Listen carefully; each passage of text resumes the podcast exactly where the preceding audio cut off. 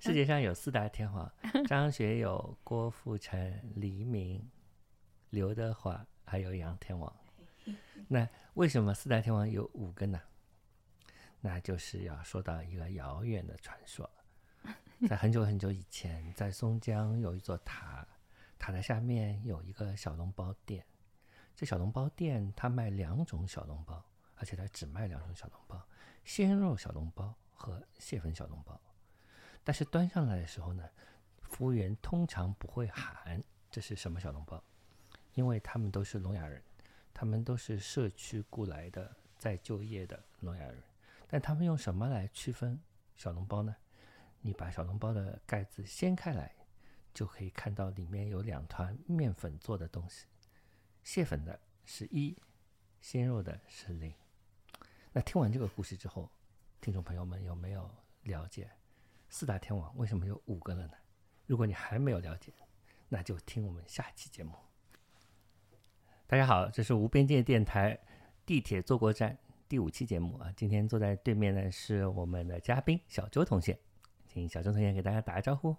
大家好，我是小周同学。小周同学，你有什么来历呢？先给大家讲一讲，自我介绍一下。呃，我从出生讲起吧。要从 出生讲起。对。嗯，我我在上海出生的，然后前几年的时候去台湾念书。嗯，然后今年就是好巧不巧，就是疫情之前就回来，所以就是被关了几个月。哇，对这个叙事就是很有意思。嗯，前面一大段就一出生，然后马上就去念上学了，然后又回来了，嗯，然后又被关了，听起来是一个悲惨的故事。那你能不能修改一下刚刚的那个故事，使它成为一个快乐的故事呢？我我是长在那个上海老弄堂里面的，然后小时候开心的事情就是夏天很热嘛，虽然没有今年这么热，但是呢，就是夏天的时候，呃，楼下就是马路上晚上就是人很多，因为我住在外滩那边的老弄堂嘛，就是有很多晚上他就是睡在马路上，就是睡在那个三轮车上啊，然后呃就在那边洗澡。对，所以小时候就很喜欢在马路上洗澡，就是用这个冷水泼啊，对的，对的。那个时候有空调吗？你记得？好像没有，好，好像我们家那个时候也没有装空调。有的吧？你是九几年出生的，那就没有装空调，有一些是可能的。对，但空调这样东西是已经有了。对，但是我们那边很多都还没装空调，小时候的。那回忆中的夏天热不热？热是一个。还是热不是一个主要的感受。夏天有个西瓜味哦，有个西瓜味，我讨厌的西瓜味。对，我知道你讨厌，就是有个冰镇西瓜味，就是就知道是夏天了。就夏夏天来到了，那你夏天的晚上一般干嘛？小时候的时候？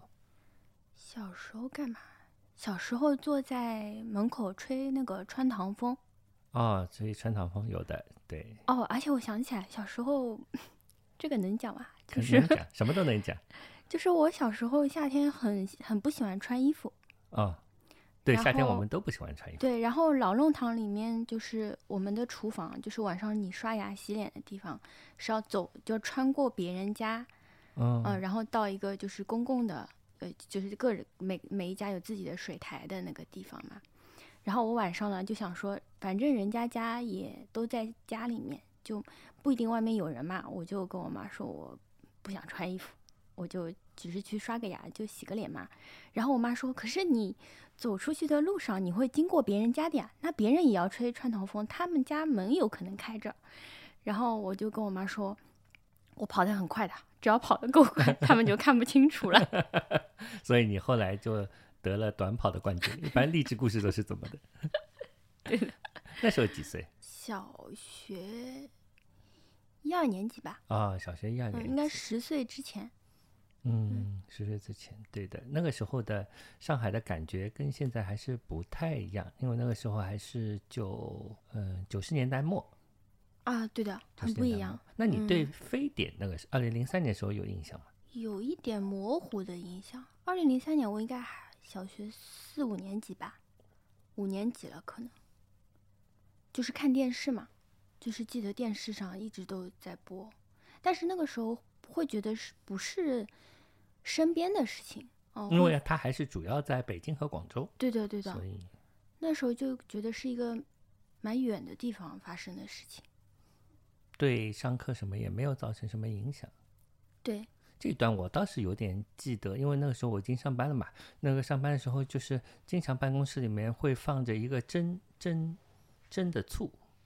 蒸的醋，就是那种不不不是真不是假的醋，就是蒸我知道我知道蒸馏的那种，蒸哎对对对，就就有点像那个嗯小笼馒头沾的那个醋，然后就就这种气味的印象还是蛮明显的。那个时候零三年的时候。那时候老师办公室也有一个这么这个味道，你一说我想起来了，就每次走到老师办公室就有个醋味。对，但这个东西有没有用处也是很难说，就是一种心理安慰，就是感觉有什么东西像邪教一样的驱散了这个阴霾。对，好，然后为什么去台湾了呢？诶，跳过一段。嗯，为什么去台湾？就是因为那个时候想学心理咨询嘛。呃，那个时候大学已经念好了，大大学念好，大学工作了两年，对，大学在复旦哲学系，啊，复旦哲学系念的，嗯嗯，然后我们节目有很多复旦哲学系的嘉宾，对，应该，那他们现在都在干嘛呢？他们都发财了吧？嗯，复旦哲学系念的时候有什么感受啊？我本来是中文系的，嗯，我是大二的时候转到哲学系的。我是大一升大二的时候转哲学系，为什么转系？就是觉得中文系很无聊呀。中文系很无聊，哲学有趣在哪里？哲学主要是那时候不喜欢中文系的老师，然后觉得就是只是喜欢看书嘛，所以那时候就填填的时候就稀里糊涂就说啊，就去中文系了。但是读了之后就觉得老师上课都在炫富嘛。嗯，就就很没劲了，然后还要背什么《论语》啊什么的，我就觉得很无聊呀。然后就哲学系，对的，就转了哲学系。大学就这样念了五年，四年。哦，当中就是转了哲学系之后，不用从从头开始。对。哦，那还是合算的。那最后去去台北又念那个心理咨询，感觉心理咨询师里面既有一些文学的成分。也有一些哲学的成，有文学的成分吧？嗯，不多。对，或者说文学的成分会是一种障碍，会是一种障碍啊？对，为什么是这种障碍？因为像我是一个很容易把事情故事化、浪漫化的人，嗯，但是心理咨询的话，如果你太关注在故事的内容上，就很容易跑偏。就是用语言来粉饰了这个故事，就是他那个，或者说这个故事本身是什么，其实没有那么重要，而是他是怎么讲这个故事的，然后这个故事对他来说意味着什么，代表什么意思，就这个是更重要的。哦，就是在心理咨询的，你是指呃心理咨询的过程当中，对吧？就是那个来咨询的人他怎么讲述这个故事的，比这个故事本身更重要，因为故事本身都差不太多。也不一定差不太多吧，是说故事本身的真实性，或者说呃，就是那些细节，嗯，可能并不一定每一个都那么重要，而是他为什么觉得他的故事是要用这种方式来讲述的。这个比较重要。那里面要念些什么课啊？大概有些给我们介绍一下。什么课啊？嗯，或者你觉得有意思的部分那个？嗯，我们有心理剧。心理剧就是用戏剧的方式，就是可能把呃，我们说来访者嘛，就是把他的故事演出来。啊，比如说他讲一个他的故事之后呢，呃，就是心理剧的这个老师就会让他在他，因为他比较像是一个团体嘛。就是有有主角和配角，哦，就是旁边是很多人一起，对，是很多人一起，像那个美国的戒烟会那样围坐一圈，A A 团体，啊，对，有有一点点像，就是形式上是像的，就是会有一个团体，然后有一个主要讲他故事的人，他就是主角，然后主角讲完故事之后呢，会把他故事中他讲的那些角色，在现场挑挑选几个人来演他这些角色，啊，然后等于帮他把这个故事重新演出来。哦，演出来，然后嗯，那作为心理分析、心理治疗师、分析师，怎么怎么称呼他？嗯，那你要做什么呢？嗯，我是不做这个，我我那个时候学这个课，学这个课啊，作为参与者嘛，作为参与者啊。那他的他其实就是在帮助你重构你讲这个故事的方式，哦，因为你去挑演员了之后，演员有他自己讲述你这个故事的方式，虽然你的角色，然后大概的故事的背景是给定的，但是他的台词是他可以。根据他当时进入这个角色的状态有改变的，所以有可能就是那个主角他后面就会发现，其实这个故事可能有另外一个版本，有另外的讲述的方式，就是等于去让他有更多的弹性吗？去讲他的这个故事。这个听起来很好玩。一般是有很多人嘛，这个像演这么一个四五个还是好多人？可能更多一些。多一些，所以所以这个故事会被重复的讲出来。嗯，基本上不会重复太多遍，就是看他的一个状态，然后也会有一些他没有就没有被分到角色的，他就是观众。啊，那讲完之后呢？那这个演完之后会会，比如说交换角色这种东西会吗？也会的，也会的，嗯，会有交换角色，就是可能主角站到一个配角的位置，然后配角去站在主角的位置，就等于他可以换一个角度去看自己。嗯都这个都演完之后会有什么发生吗？会有人来讲解吗？或者怎么样？会有一个分享、讨论，就是可能主主角他的一个经验是什么，然后配角他们的经验是什么。这个课听起来还蛮有意思的。对，是是还蛮有意思，但是因为我我没有。长期的学的，我就是体验了一下，体验了一下啊。那听起来这个在台北上课好像还蛮开心的。那当时上课了之后就有那个直接要参加实践吗？还是？对啊，我们要实习的嘛。就是我们第一年是上课，第二年开始就呃一半上课，一半是兼职的实习，第三年就是全职的实习。哦，对，差不多有一年半时间，其实是在实习了，已经。实习是做什么？两年，嗯，两年。实习是做什么？我实习是在一个精神科的专科医院里面，呃，当心理咨询师。像这类就做咨询，是不是内容都有比较保密的？能不能就稍微讲讲会遇到一些什么人？比较宽泛的，不涉及隐私的。遇到什么人哦？嗯，因为我是在。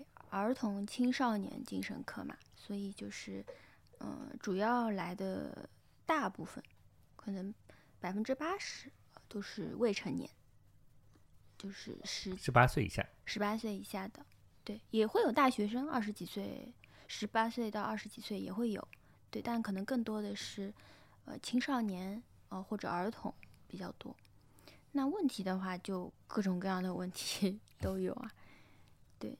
就是因为医院的话，都会是一些症状比较严重的，或者家家境比较困难的，嗯，就是其他地方可能没有办法帮助他们，他们也没有那个钱。那医院的话是可以报销，是有那个比较资深的医生带着你一起走，还是你那个时候已经要独立的？咨询的话是独立的，咨询是独立，但是我们有督导，心理咨询都有督导的嘛。那督导的话就是会。嗯，每周会帮助我一起来讨论，就是要怎么做。那嗯，通过这些对于别人的心理咨询，对你自己的心理会有什么影响吗？肯定是有的，就是会被别人的故事影响。正面的话，就是会看到一个人是怎么长大的，因为我是就是等于是从儿童就开始做了嘛，那就会发现其实。小孩的复原力是很强的，嗯，他可能过了几个月，他呃变化非常快。但是越年纪越大的人，他的那套讲故事的方式，他就越固着，就越难改变，就不会变，就就每次讲出来都是这样他已经想好了，是这意思？对，对的，很难让他找到一个新的视角、新的观点。嗯，所以嗯，心理治疗的一个重要的因素是不是？照这么理解，就是你从一个新的视角来看待同样的问题，可能就能找到一个解决方案，是怎么这么理解？这是一个部分，还有一个部分就是因为心理咨询，你是一个人对另外一个人嘛，就是面对面的很真实的接触，所以说，呃，你跟咨询师的关系，呃，是另外一个，就是另外一条线，因为呃，心理咨询它需要一一段时间嘛，可能需要几个月啊，甚至一年两年这样子。那你你很多你在其他人际关系当中出现的问题，都会重现在你跟咨询师的关系当中，会像一个镜子窗，就是你你你前面说的，就是找到一个新的视角，这个比较像一个镜子，嗯嗯，就是你从另外一个角度看到自己嘛。然后咨询咨询关系的话，就是。你就是身处其中的，其中的，嗯，但是这个你们你们的关系之间的问题是可以很安全的被讨论的。对，因为一方是心理咨询师，但他会不会爱上心理咨询师？有的呀，这个就叫移情嘛，移情对，移情有就听起来这样，好像因为你平时都是不顺嘛，对吧？然后有一个顺的聊天的，嗯，对你有发生过这种吗？有过类似的。嗯，那这种情况下一般要怎么处理？要看严重程度哎，因为如果太严重了，他的焦点已经完全转到咨询师身上了。就他每次来，他是为了讨你高兴，或者说他是对你感兴趣。呃，那这个的话就比较严重，就是要让他能够把焦点回到他自己身上。如果他没有办法的话，可能就要换咨询师。但如果说只是一点点，或者说是因为他比较害怕去讨论他自己的事情，那这个是可以。就是在咨询当中讨论的，听起来很奥妙。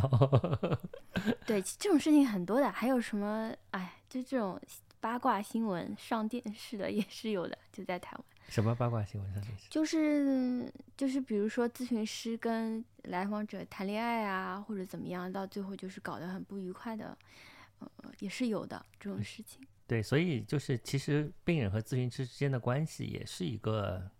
就是一个人际关系的一部分呀，对吧？就是它也是真实存在的关系，不完全是通过钱付钱建立起来，就 不叫不钱，就是就是感觉不就像我的这么朴素的想法，就是我们聊聊天，本来就是就就聊聊天，但是我现在聊聊天，我还要付钱给你，不是很亏嘛？但是病人不是这么想的，他是来看看医生的。付钱的关系，就是因为它是付钱的关系，你的某一个就是某些防防御的心，你你会稍微减弱一点，因为你会觉得这就是一个专业的服务嘛，嗯，但其实时间久了，你会发现它还是一个很真实的关系，就是有很真实的，就是喜欢不喜欢、讨厌不耐烦，就是呃，时间久了就这些都会有的。那你现在已经回到上海了，还会跟以前的以前还有病人来联系你吗？有。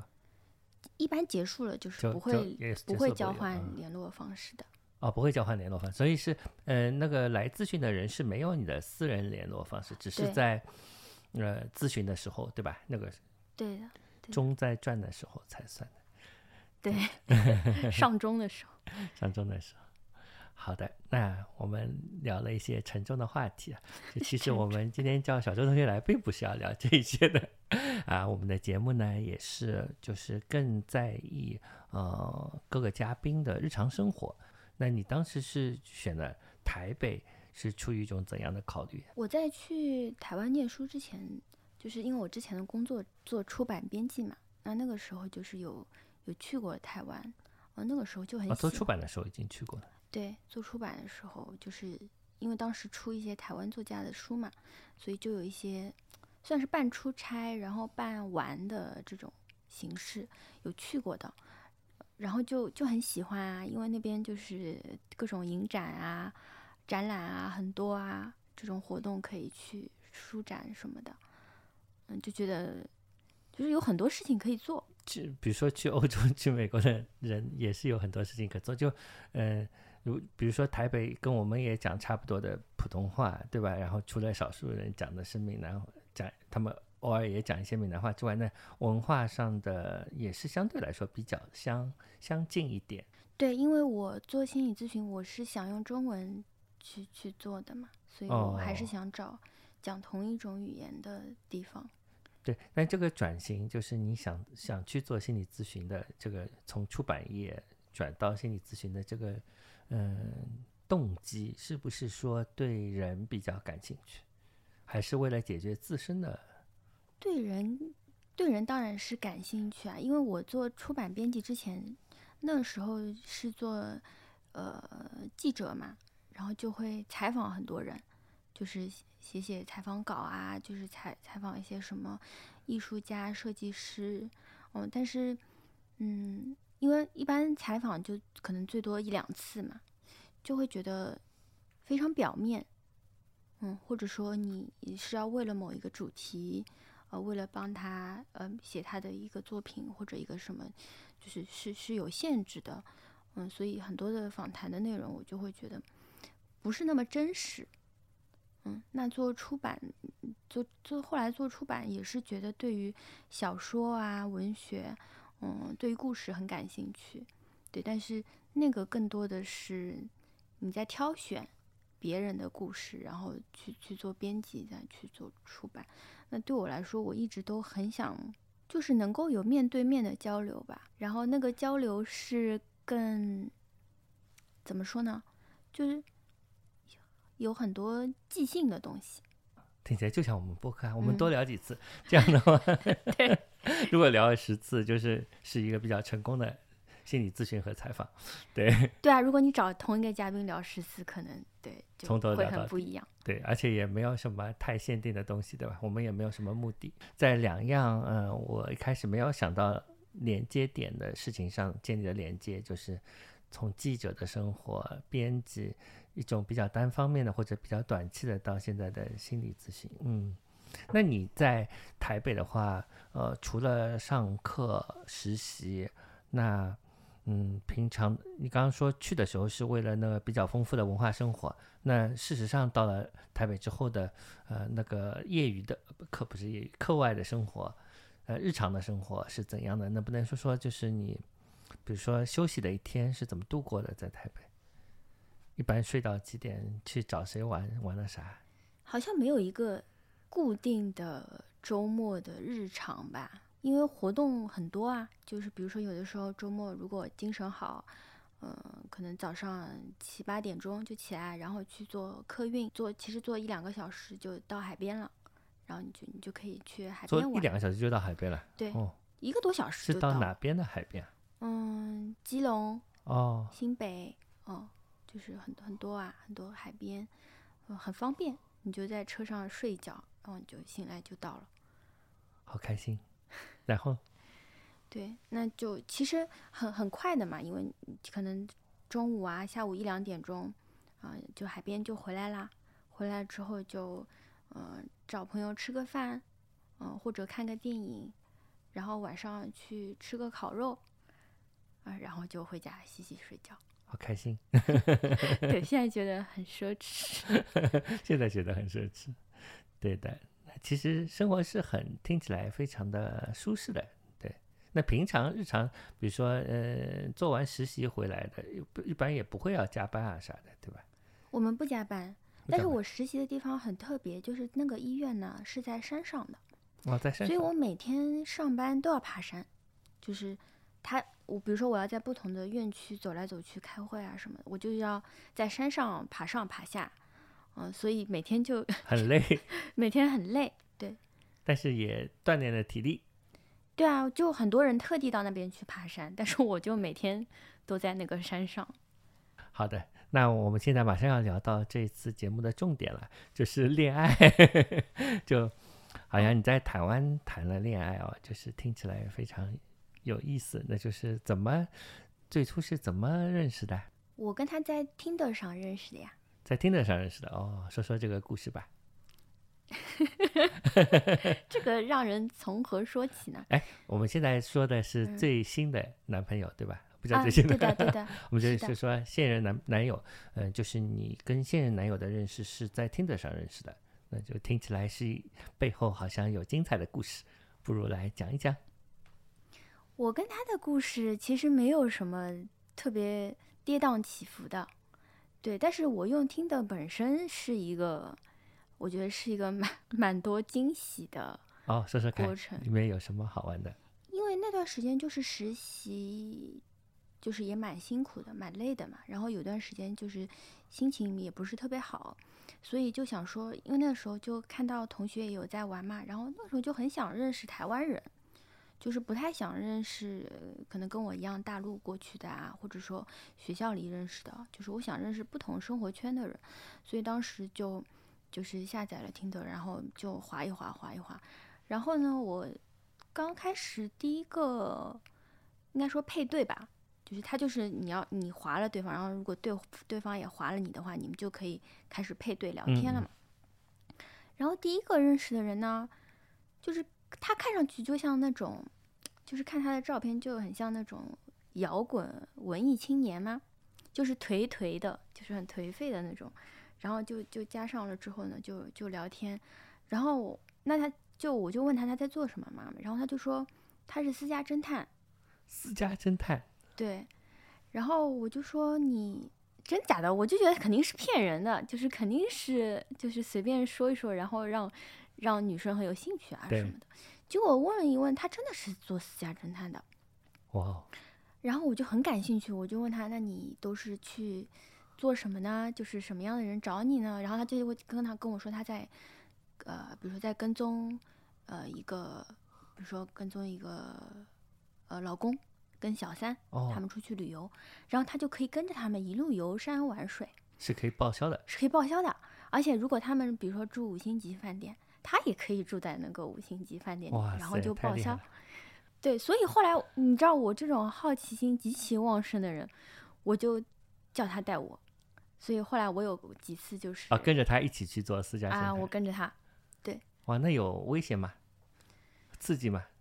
一般都是婚外恋这种，对吧？私家侦探，婚外恋或者是婚前调查哦，婚前调查，呃，也有那种竞争企业哦，比如说商业上的，对，商业上要抓对方的把柄啊，啊，这种东西的。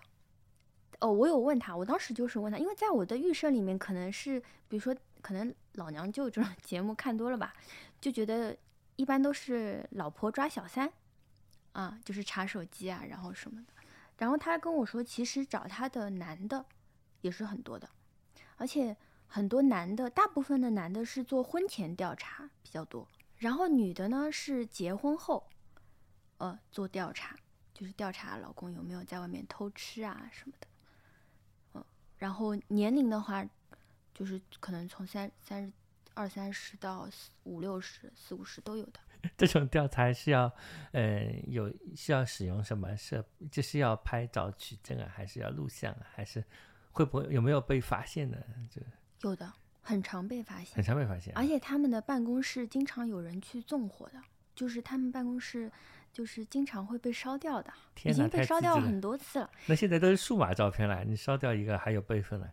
不是为了烧烧掉资料，就是为了报仇嘛。哦，报复他们。那后来你跟那个私家侦探好了吗？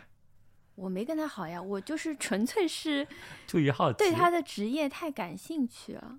嗯，我而且有几次就是，啊，我那时候周末闲着没事嘛，我就他如果要出任务的时候，我就说，你就你就让我在旁边看看，就是也也是一种障眼法，掩护，对啊，对的。就是，但其实他们的工作大部分时间很枯燥，因为你要等在那里。他也是一个很热心的人，就是他后来呢，因为我跟他做朋友之后呢，他在听得上，他滑到女生，然后他觉得跟我可能比较兴趣合得来的，他会推荐给我。对，他就很像一个交友中介，他就说，他说，哎，我滑到这个女生，他说我对她没什么兴趣，但是搞不好你们可以做朋友，然后就。就是，他就介绍女女生认识我给我认识嘛，然后后来我就跟那个女生变成了好朋友。哦，那你有没有回报他，也划几个男人给他？我觉得他不需要的不是男人，就是我会觉得这个有点打开我的整个视角吧，就是觉得什么样的人都有，然后。很多用听的，就是大家都会觉得是约炮啊，或者说是找对象啊什么的。但是其实很多人他就是很有有点无聊嘛，然后他就想找个朋友，或者有很多也像我这种上去做人类观察的。我一开始就是抱着一个做人类观察兴趣，对，然后那个时候还很想写小说嘛，因为就觉得，哎呀，就是很想知道私家侦探做什么，他的生活是什么样子的，对，所以那个时候就就是，但我不知道这种心态好是不是很健康，但反正就是，哎，后来小说写了吗？关于私家侦探的，写了一部分，哦，不错不错。就会对这样的人，就他为什么会选择这份工作啊？然后他过去的经历啊？那你有问他吗？他为什么？为什么做这份工作？因为台湾其实是他有他是有执照的，叫什么征信征信人员吗？还是征信公司啊？对，就是他们甚至是有学校的，就是有专门这个专业叫征信专业。可是私家侦探呢，又是一个不能摆在台面上被发现的事情。就很奇怪，可是他又是一个有执照，然后有学校可以去培训的，就是有一个很灰色，就是有有一些可以被公开谈的，但是又有一些灰色地带是是可能违法的啊，或者说不能不能被。对他用的手段可能对吧？就是你跟踪的跟踪这件事情本身，它的一个界限在哪里，对吧？是很难说的，对，是很难说的。对，但你有没有想过转行呢？就谈了这个，转做私家侦探吗？对，我觉得有生命危险的，是有生命危险的。要看你遇到什么样的案子，因为有一些如果是帮派之间，他们有一些哦那个的话，那就你就更危险了。嗯，而且都要很会飙车的，机车还是机车？机车，机车和那个你开车都要的嘛，因为机车的话，你钻来钻去比较方便嘛。嗯，就不容易被甩掉。你如果开车的话，很容易，如果对方发现了他要甩掉你，你很快就被甩掉了。天哪，这都是电影里的情节。对，就是跟电影里一样的，就是你要装一个，他们有一个那个监听的东西。你，你比如说他，比如说对方，呃，开到一个停车场，哦，是有监听的东西。对，你要把那个监听设备装到他的车里面。天哪，怎么装法？就是他们走开的时候，他他有一个东西可以装上去、贴上去、贴在那个车子下面，然后你再可能过过一个晚上，你再去把它拿下来，但你不能被发现。哦，因为如果一直放在上面也蛮贵的，对吧？这个窃听的东西还要循环利用。对的，嗯，而且它是有电池的，就是你要在就多少时间所以它在一定的范围之外戴着耳机监听。它会录在里面，哦，录在里面，不是同时监听，不是同时监听，对，它会录在里面。你把它取回来之后，你就可以看到。哦，那就也会就是培养出很多反侦探的，会不会？就比如说，我已经知道有人跟踪了，你已经放了这个东西，我就故意录一些虚构的对话来岔开你。这我就觉得就是很有意思的地方，就是我觉得是有可能有这种。事情发生的，而且其实台湾的反侦测，就是他们比如说呃公共厕所，公共厕所就会都会装那个探头，就是偷拍防偷拍的那个侦测仪嘛，所以他们其实设备是 还蛮还蛮先进的，就是也是推广的，所以我觉得你有就是侦侦测的东西，肯定有反侦测的东西，就是故意给你一些迷糊蛋。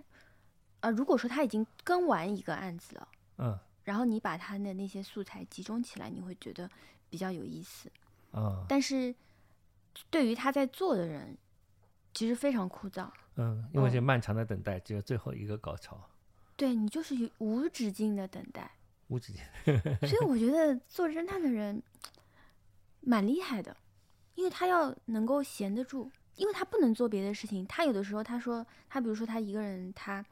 就是等嘛，然后手机拿出来打个游 打个游戏，一场游戏打完人 人跑了，所以需要专注，而这个专注又有很多枯燥的成分。对，要非常专注，但是你又不能耗费你的心神。所以现任男友就是在跟踪私家侦探，是私家侦探跟踪的其中一个人。猜错了，他不是。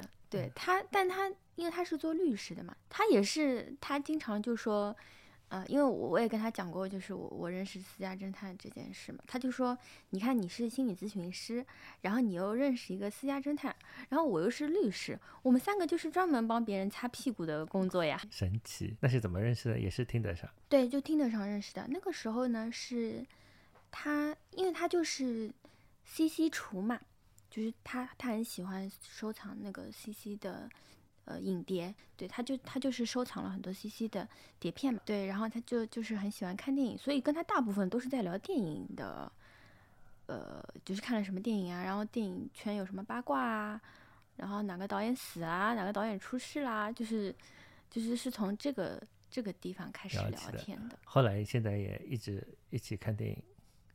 对啊，我们现在异地嘛，异地就是会就是挂着一起看电影，挂着一起看电影，就在网上。对啊，就是在网上，我们同时同时三二一，就是一起。三二一是什么意思？就是文件还是两个？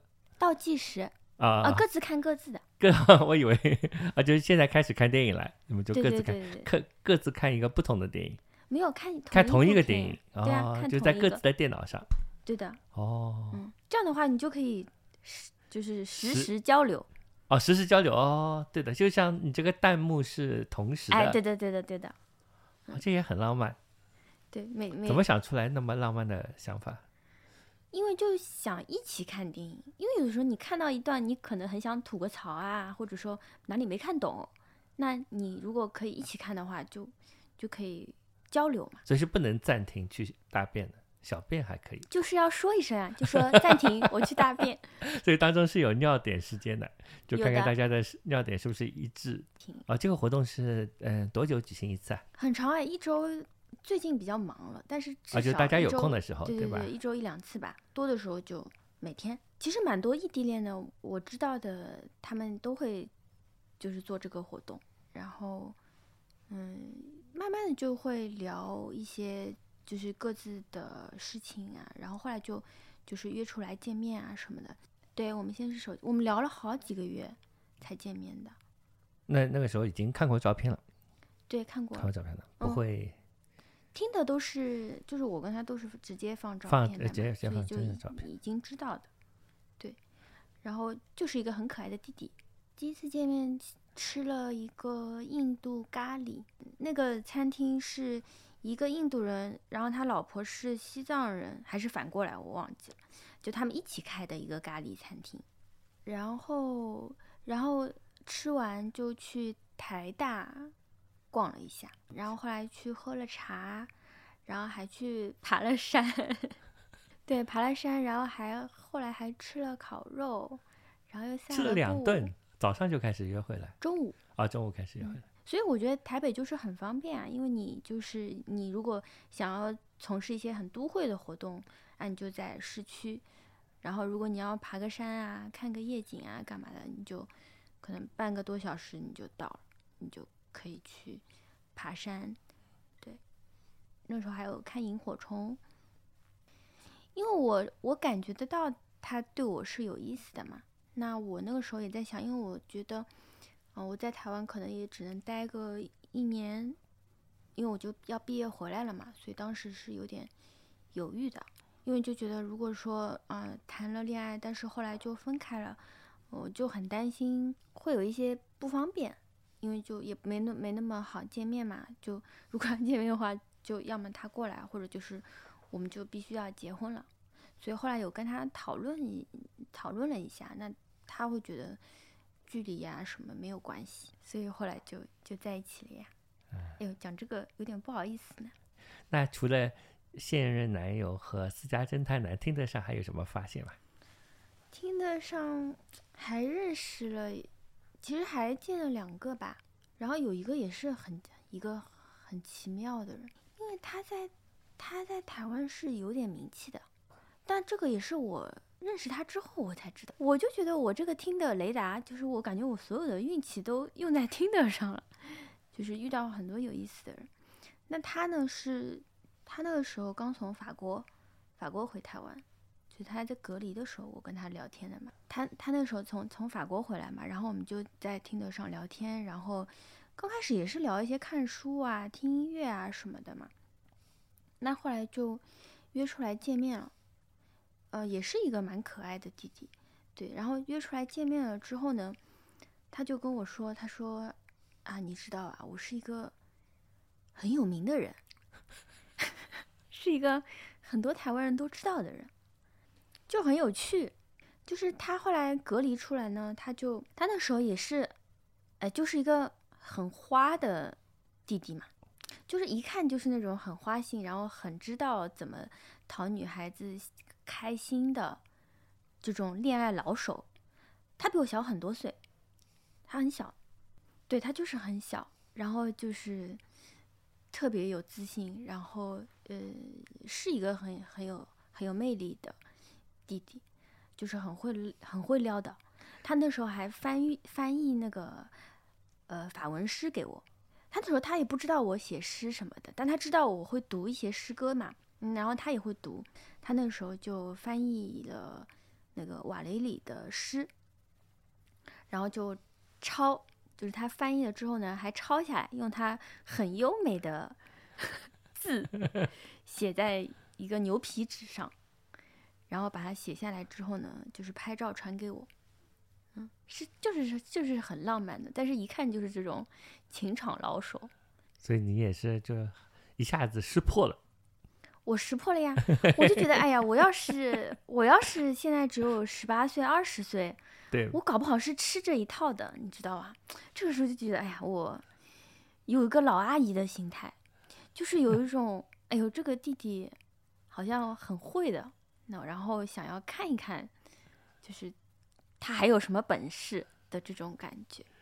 对，因为我觉得这个这个法国回来他太浮夸了，而且后来他有约我出来见面嘛，然后他他见面的时候他也给我念法文诗，就是挑了一个这种环境，对，用法语念。然后，因为他他知道他法语念得很好，很好听，然后他就找了一个什么这种这种小花园，然后灯光什么都很都很优美的地方。他说啊，他说我想给你念法文诗，就这么突兀的说，也没有，就是前面有谈一些啊，谈到的谈到可能跟跟文学啊，然后跟他在法国的一些参加的活动有关吧，所以他那时候有种哦兴致起来了的感觉。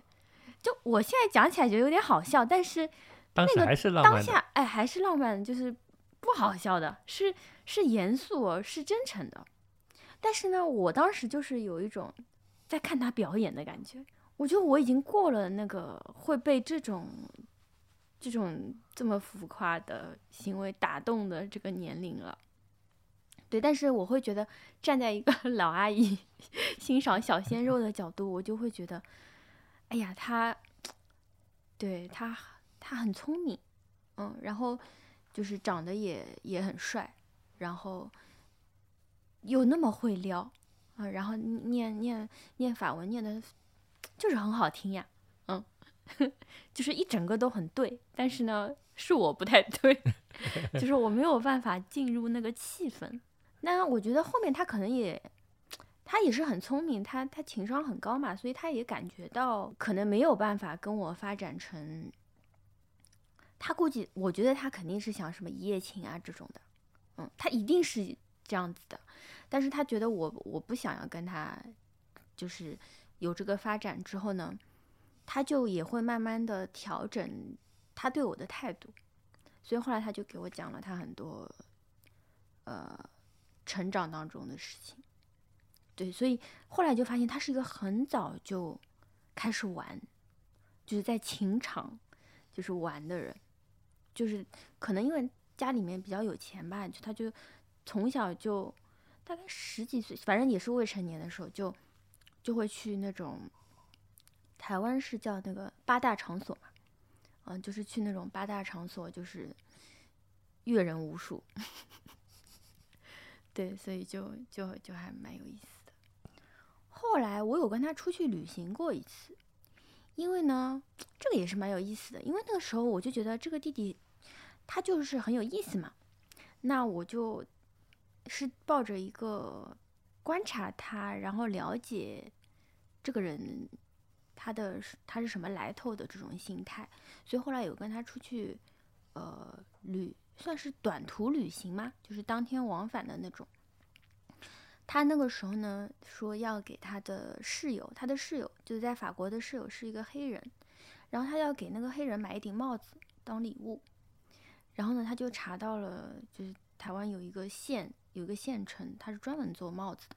我那我这个帽子就在那里买的，对，就是这个帽子，对，就是手手编的，就是他们是那种算是什么传统工艺嘛，嗯，然后就就跟他去那个县，然后就去找那个帽子，就他要去买送给他的黑人室友嘛。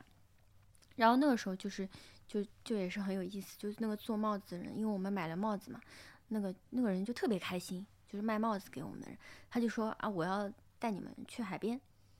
就带我们去海边玩，然后带上他的狗，然后就一起就 坐上人家的车，就到海边，然后去看夕阳啊什么的，就就是很开心。我觉得就是在台湾，你很常会遇到这种事情，嗯，就是你聊一聊，或者你买个东西，然后人家就把你当像朋友一样，就是就一起出去玩了。但是他后来就有点没意思了，就是他回来的路上，他就跟我说，因为他跟我讲了他。什么约炮的事情啊，或者他跟一些女生的事情，他就很担心我把他这些事情讲出来，他就他就在问我，他就说，他就意思就是叫我不要讲出去，嗯，或者他在问我你有没有已经把我讲出去，这个时候我就觉得有点无聊了，嗯，有点名人的包袱，对，就是包袱特别重，我就觉得哎，少年你 你太小了，我就觉得我我为什么要把你这些事情对。但还是一个很有趣的人。其实念诗，说到诗，呃，我们小周同学也是诗人。在开始下面的两个固定小栏目之前，哎，我们请小周同学来为我们朗诵一首他自己写的诗。呃，最近他的新的诗集也即将在台北出版。嗯，这个诗集的名字叫《预感》。预感，对，叫预感。预感。被更轻的东西握着，是什么感觉？在夜的稠密中张开又收拢，如叶般披挂在身体的预感，一抖动就纷纷落下了。当你开口，我最先听到最后那个闪光的动词。当你轻轻呼出第一口气，那个以掉落。而非降临的方式出现在生命里的神，已在爱中静忙，被想要守护的人守护着，是什么感觉？梦里周身是海，跟着云走；醒来周身是梦，跟着云走。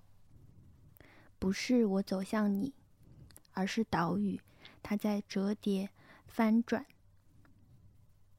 小红帽，后视镜里的冷风，遇见群鸟衔来向上的恐惧和向下的善行。我们心中空洞洞的美丽，难道就是全部吗？仍需试探，像幽暗而苦涩的河，但请让你试探的手里有我。是首恋爱的诗，这是首恋爱诗写的是吗？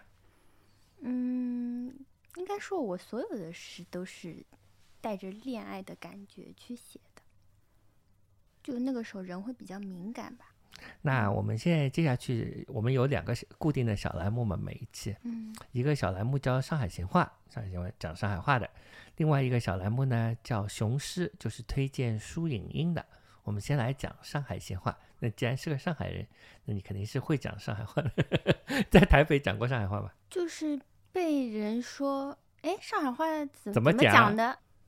对，就有的人会说，哎呀，上海人讲话很好听的，软软的，怎么讲的？你讲讲看，你讲两句，就是这时候就很尴尬，我从哪里开始讲呢？啊，对，那就是日常的那个生活当中，呃，会不会有有没有碰到什么上海人在台北？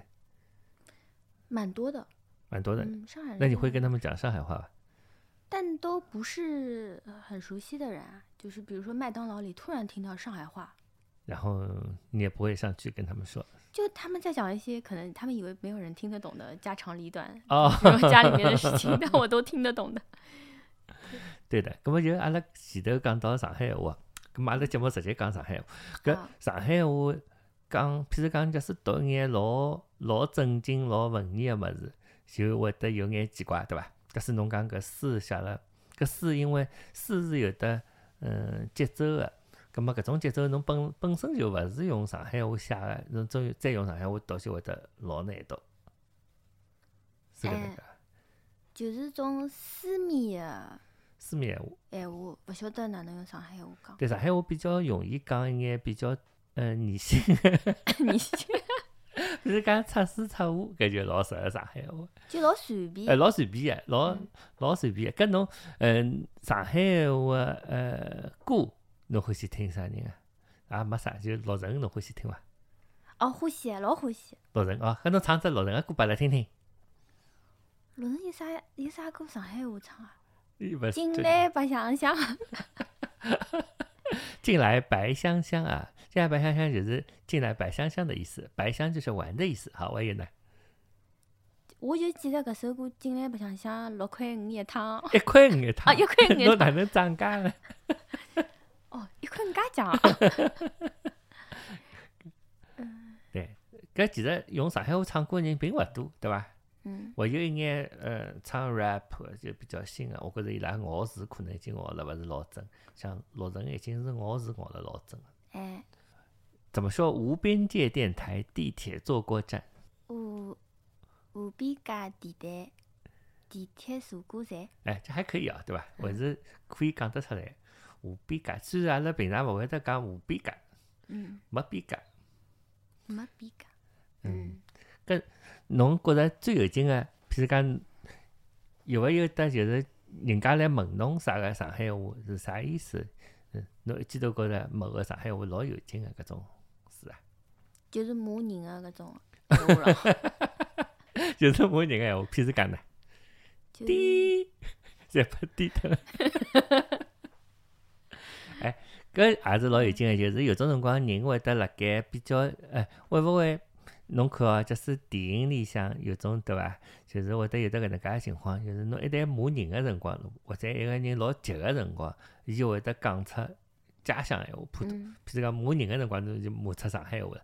葛末现在也有人骂人个辰光骂出了英文，对伐？侬有得搿种情况伐？英英文会得会得骂呀？哎，英文骂出去勿是老对，就勿是勿是老弄堂，阿拉个无边界电台叫弄堂声音，所以。侬英文骂就是更像是发泄，嗯，对吧？搿，嗯，台湾人哪能骂人啊？台湾人骂人干。哦，干，对对对。嗯。搿么有的啥台语啊骂人？傻小。搿啥意思啊？就是什么东西？就是你再说一遍。傻小。傻小。嗯。啊，这为什么是骂人？就是有种看，搿就搞勿清爽搿人到底哪能桩事体，十三点搿种感觉。哦，十三点。就搿人搞傻笑，就是。哦，搞傻笑。哎，就搞搞搞七廿三。嗯。搿侬前头几期节目呃，呃，阿阿拉前头个录个几期节目侬听过伐？故乡个搿期我有听呀。哦，有啥感觉？大概因为辰光比较长，就是困勿着个辰光就。听一听就困着了，所以我听听了两三趟再听，再再全部听。听阿拉讲，就听听播客，听发听发就困着了，对伐？哎，搿老好，我也是搿能介样子。小朋友的搿期我也听呀。啊，第一期小朋友，第一期做功课，做功课哦。小朋友侪老有劲个，我觉着现在个小朋友好像帮阿拉老早勿大一样，老有老有主见，对，老有自家想法个。就我觉着搿点小朋友是像好像对比阿拉老早个辰光，可能已经要呃要比大个三岁四岁个小朋友，可能也勿会得对伐？有得搿种介想法。对，有没有人讲侬个声音也老像小朋友个呢？经常有人讲，所以我勿敢跟人家去唱歌。啊。一唱歌就想唱后歌。啊，所以听众朋友们，阿拉对 阿拉今朝个嘉宾啊，虽然谈了交关听的啊啥物事，但是伊是一个成年人。好，阿拉就讲，嗯，接下去后头只栏目就是推荐眼，嗯，书啊、电影啊、音乐啊、播客啊。葛末阿拉现在又讲回到普通闲话啊，搿只搿只栏目叫咏诗啊，我勿是讲过对伐？熊熊市，熊市，熊市也是熊市，熊市用上海话读得老快，听起来就像熊市。对，就是熊市栏目。那熊市栏目今天就是我们还是请小周同学来推荐一些他喜欢的、最近喜欢的音乐啊、电影啊、播客啊什么的，书啊什么都可以。最近有看些什么喜欢的？我今年就是回上海之前，在台湾看了。呃，董启章的那个《安卓珍妮》，我我我还很喜欢的。喜欢在哪里？来具体呃展开讲讲吧。我觉得就就很有意思啊，就是他在找一个雌雄同体的生物嘛。然后，嗯，就是为什么？就因为它里面不是有有有有一半是在，就是有一种像学术生物学术写作的那种文体嘛，就在讨论。这个雌雄同体的这个生物，它到底是，呃，单性繁殖是是高级的，就是一种表现，还是其实是很原始、很低级的一种生命的形态？但是这个就是这这个女女主角她自己就是很，就是她被这个东西着迷了嘛，然后她就躲到山上去，就是把自己关起来，在在找在找这个东西，然后后来她是。其实是找到了另外一个男人之后，才他才发现了这个这个安卓珍妮这个东西，我我就觉得这个故事就是很好玩。嗯，我已经 彻底忘记了，已经忘记了。对，这个这个这那一本是还蛮早的，对吧？是蛮早的。对，蛮早的作品。嗯，董启章还是一直就是后来有一段时间我看的非常多，就是那个那个三部曲的那个。还有包括后来的那个，就是爱啊什么的，嗯，是，但最近好像出的比较少，就没有再往以前看。我是在我男朋友家，他买那个，他我看他有一本旧的印刻文学嘛，然后它里面有一期有一个册子，就是那一期就是专门做董启章的，哦，然后那个册子里面是呃新，就是他那个新的那部小说，对对对，新的小说，对我后来看了那个就蛮喜欢，所以我后来又去把他以前的。呃，早期的小说找出来看。书还有什么吧？嗯，还有《大江健三郎》，今年疫情的时候看的，就是看那个个人的体验这本书。有有一个男的，然后他呃有一个快要出生的小孩，然后后来那个小孩生出来发现是畸形的，就是头上长了一个瘤，呃，所以他就在要不要弄死这个小孩，有一些内心的挣扎。对，然后又。当中反正跟他的以前的一个情人搞七年三，对，反正活血活用。对，不是活血，说我们听众也可以活学活用。电影的话，我我看那个那个那个，今年看了那个 PTA 的《甘草披萨》啊，《甘草披萨》啊，也蛮好看的。他就是怪怪的嘛。之前是看他那个什么，讲强迫症的那个名字，我有点忘记了。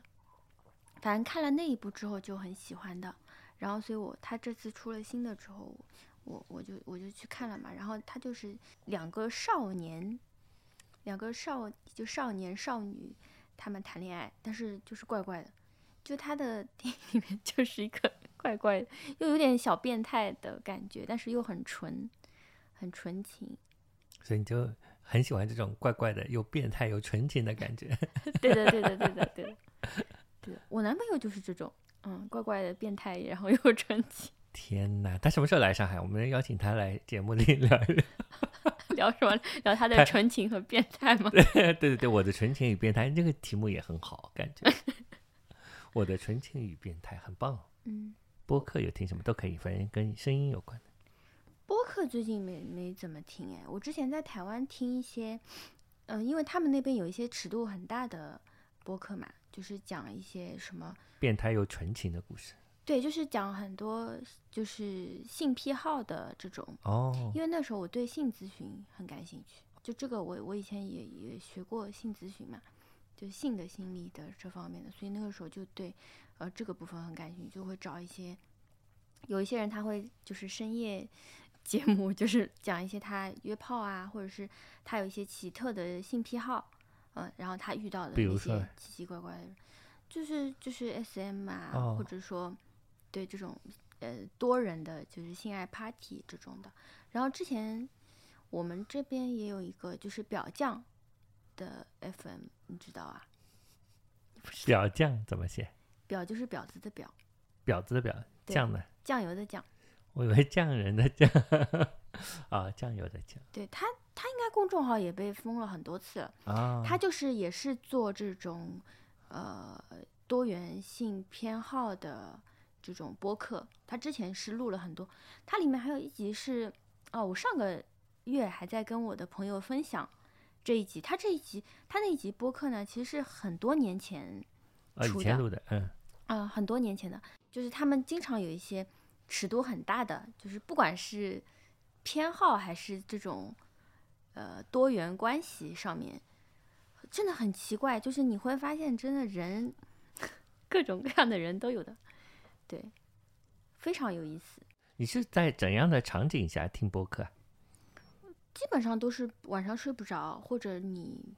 通勤时间很长的情况下，哦，睡不着的时候，怪不得，因为呃，也有嗯听众不是跟我留言说我们声音太轻了，他在地铁上听不清，因为地铁很吵。但如果晚上睡不着，就不会有这个问题，因为有点轻，就听着听着就睡着了。